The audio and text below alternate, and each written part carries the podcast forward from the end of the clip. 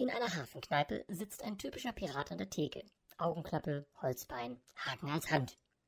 Ein Tourist fragt ihn, wo haben Sie denn das Bein verloren? Das hat man mir bei einem Kampf vor Trinidad weggeschossen. Und was war mit Ihrer Hand? Ein Säbelhieb, als wir eine Fregatte geentert haben. Und das Auge? Da hat mir eine Möwe reingeschissen. Aber dadurch verliert man doch kein Auge. Doch, da hatte ich den Haken gerade erst zwei Tage.